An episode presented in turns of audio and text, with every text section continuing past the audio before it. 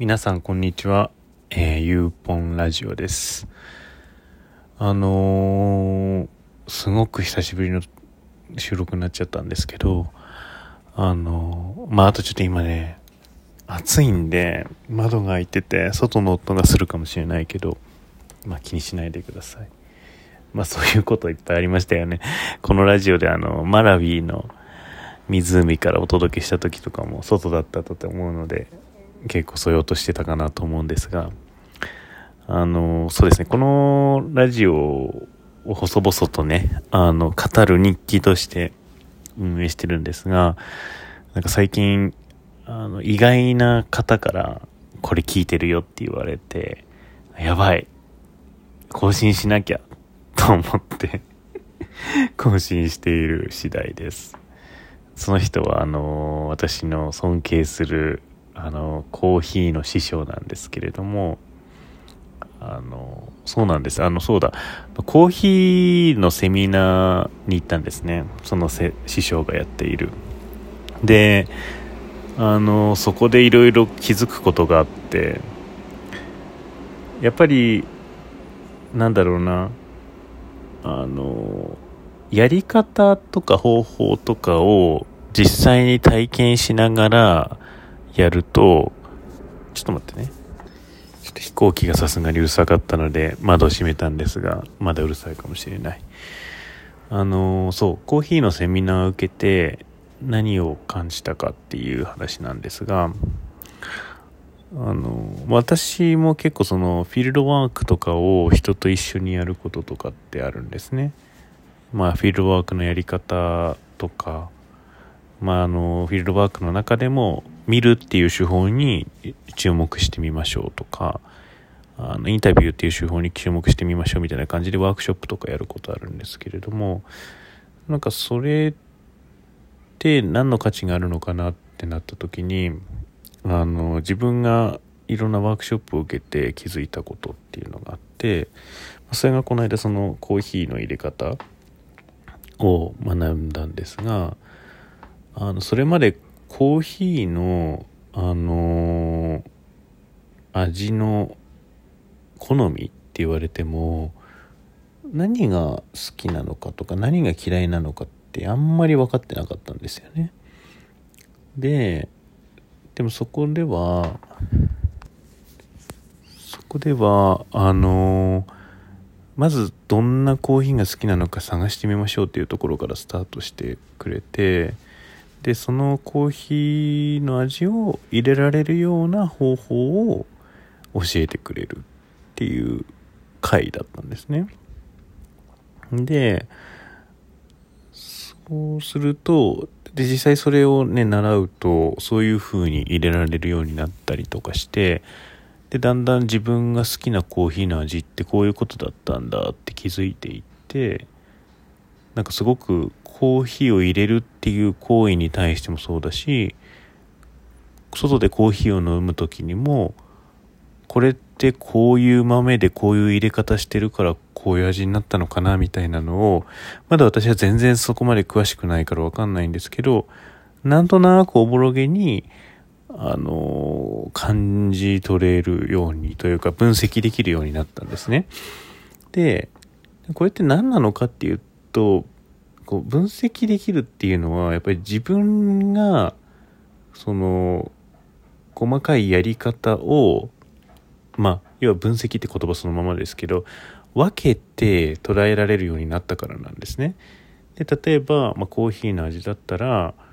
あの深入りと浅入りがありますみたいな話とか浅入りでもなんかウォッシュドとナチュラルっていう製法の違いがありますとか国の違いがありますとか農園の違いがありますとかそれがまあ細かくしていくとその味の違いみたいなのに、出てくると。でさらにその入れ方なんかそのドリップにしてもあの最初の方に時間をかけるのか後の方に時間をかけるのか、えー、どんな風に水を入れていくのかみたいなことをまあ分けていくとそれによって仕上がりの味が変わったりするっていうのがわかるわけなんですね。でも漫然とコーヒーを飲むっていうことをしてるだけだと、まあ、エスプレッソとドリップコーヒーは違うなぐらいのこととか、まあ、深入りと浅入りは違うなぐらいのことしか、まあ、わかんないわけですよね。でもそれを自分で入れたことがあるとどこの時点でそのコーヒーの味が変わってくるかとかどこの時点で、えー、差が出るのかみたいなのがを知っているから、えーと、味の判別がつくようになるというのが、えー、当たり前なんだけれどもすごく気づいたことでした。それってだからその文章を書くとか文章を作るとかフィールドワークをするとかフィールドノートをするつけるみたいなこともかなり似ていてえっ、とよくこれは私の同僚の比嘉さんとも話すんですけれどもエスノグラフィ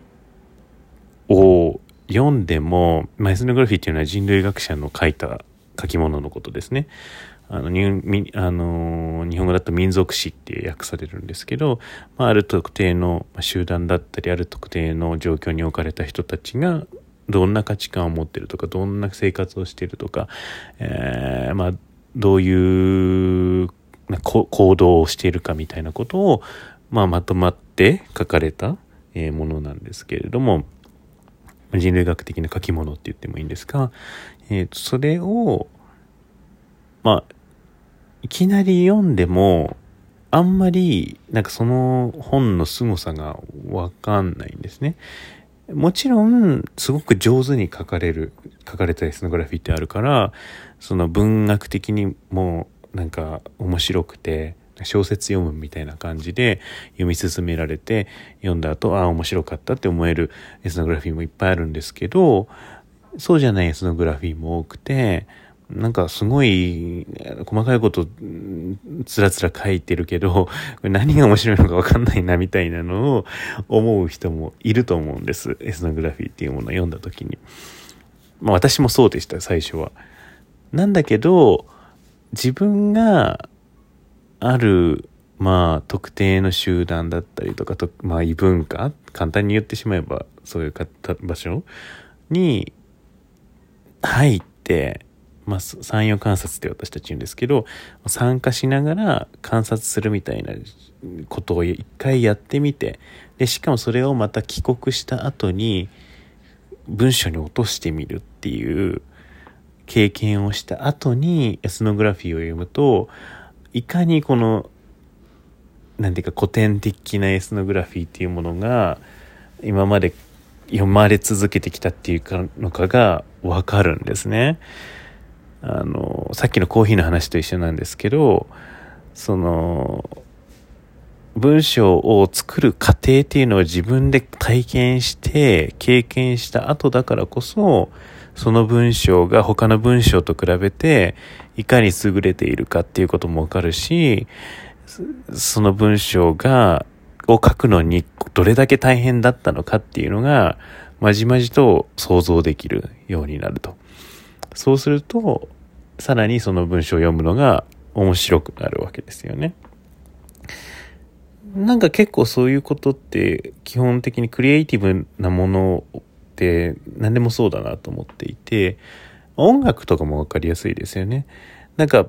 例えばまバンドの音楽を聴いていて、ああ、なんかドラム鳴ってんな、ベース鳴ってんな、ボーカルいるなっていうのが、なんとなくぼやーんと分かってて、聞くっていうのが、まあ、すごい、なんていう初心者の、初心者っていうか、まあ、あの、何も知らない人の聞き方だとすると、例えば自分がちょっとベースをやったことあるとか、えー、ちょっとドラムをやったことあるみたいな経験があると、すごいそのベースの音だけが、あの強く聞こえたりとか、あ、この人のこのベースってどういう手の動きしてるんだろうっていうのが、まあ、まじまじと想像できたりとか、あ、このドラムのこの人の動きってすっごい難しいことしてるなっていうのが分かったりするわけじゃないですか。なんか、まああと絵とかもそうですよね。絵とかも自分が絵を描いたことある経験があると、